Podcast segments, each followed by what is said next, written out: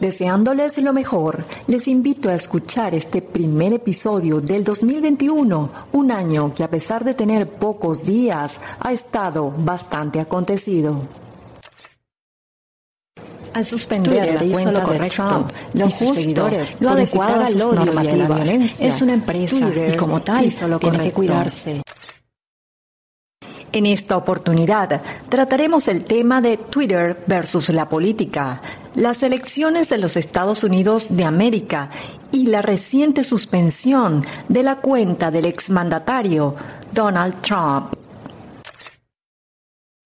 Beneficiar a los usuarios para que establezcan una sana conversación pública es el objetivo de la red social Twitter. Así lo ha explicado en diversas oportunidades su fundador y CEO, Jack Dorsey. Además, ha dejado claro que no responde la plataforma a ninguna ideología política y que su interés es más noble y mucho más grande que esto. When I think of my work, I think of my mom and dad in St. Louis, a Democrat and a Republican. For them, Twitter has always been a source of joy. a source of learning, and a source of connection to something bigger than themselves. First, I want to step back and share our view of Twitter's role in the world. We believe many people use Twitter as a digital public square. They gather from all around the world to see what's happening and have a conversation about what they see. In any public space, you'll find inspired ideas and you'll find lies and deception people who want to help others and unify, and people who want to hurt others and themselves and divide. We are proud of how that free and open exchange has been weaponized and used to distract and divide people and our nation. We found ourselves unprepared and ill equipped for the immensity of the problems that we've acknowledged. Abuse, harassment, troll armies, propaganda through bots and human coordination, misinformation campaigns, and divisive filter bubbles. That's not a healthy public square. Sin embargo, a pesar de las aclaratorias, Twitter volvió a ser blanco de críticas tras la celebración de las elecciones presidenciales en los Estados Unidos. Acusado por presunta censura, Jack Dorsey tuvo que rendir declaración ante el Senado estadounidense. You're censoring right and left, trying to make both sides happy, and you're making neither side happy.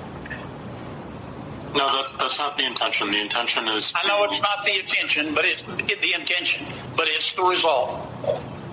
I, I, I, can see why you might say that and why you might perceive that, and, and that's why we, we, you know, we do think it's important that we add more transparency to how we moderate content, that we give more control to individuals to moderate their own content, and focus on algorithms. But a lot of our policies are focused on making sure that people feel that they can express themselves in the first place and not driven away. Everything you mentioned about bullying, about harassment around illegal content or violence, incitement to violence,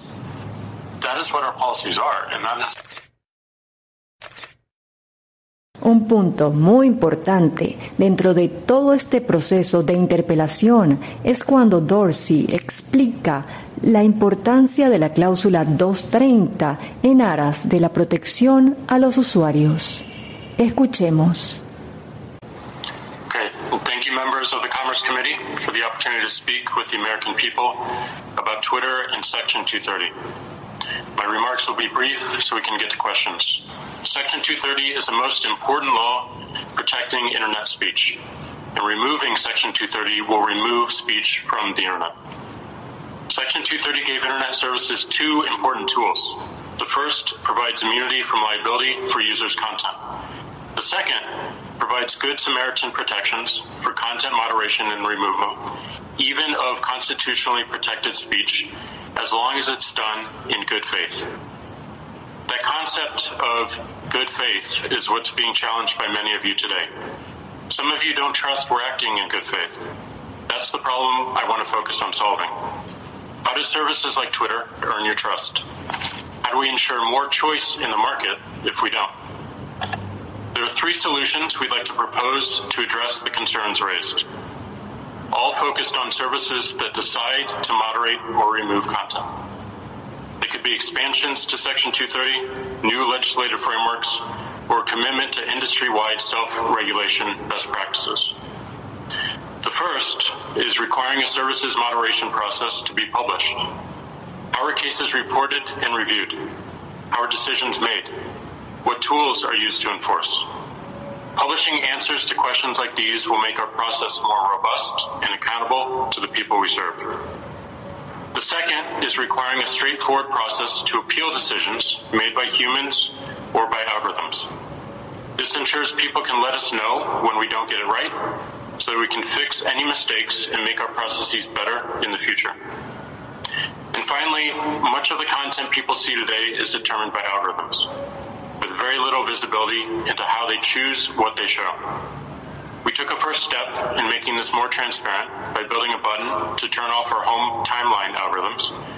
It's a good start, but we're inspired by the market approach suggested by Dr. Stephen Wolfram before this committee in June 2019. Enabling people to choose algorithms created by third parties to rank and filter the content is an incredibly energizing idea that's in reach requiring one, moderation process and practices to be published, two, a straightforward process to appeal decisions, and three, best efforts around algorithmic choice are suggestions to address the concerns we all have going forward. And they're all achievable in short order. It's critical as we consider these solutions, we optimize for new startups and independent developers. Doing so ensures a level playing field that increases the probability of competing ideas to help solve problems. We mustn't entrench the largest companies any further. Thank you for the time, and I look forward to a productive discussion to dig into these and other ideas. Justamente para proteger a los usuarios, Twitter comenzó a colocar unas etiquetas a modo de advertencia sobre los tweets de Trump durante la pasada campaña electoral. Y es que para ilustrar el impacto que causaba la cuenta de Trump sobre la población, basta recordar el sentido testimonio de Van Jones, analista político, el día que se declaró la victoria de Joe Biden como presidente electo de los Estados Unidos.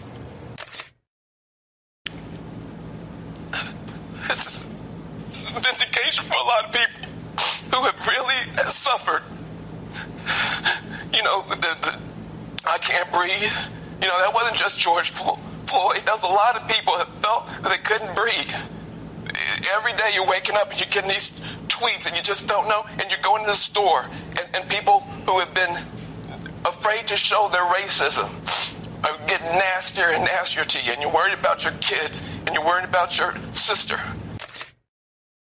Acto seguido ocurrió el lamentable asalto al Capitolio, por lo que Twitter tomó la decisión de suspender de manera permanente la cuenta de Trump y algunos de sus seguidores. Esta medida provocó una catarata de críticas en las que se alegaba que Twitter estaba censurando y atentando contra la libertad de expresión ¿Acaso puede hablarse de violación a la libertad de expresión cuando se está protegiendo a los usuarios de mensajes llenos de odio, discriminación y llamados a la violencia? En mi opinión, considero que Twitter hizo lo correcto, tanto para proteger a los usuarios como para proteger a la empresa. Quizás las personas que hoy critican estas medidas el día de mañana las agradecerán porque cuando se trata de paz y de sana convivencia, más vale prevenir a que varias generaciones tengan que lamentar.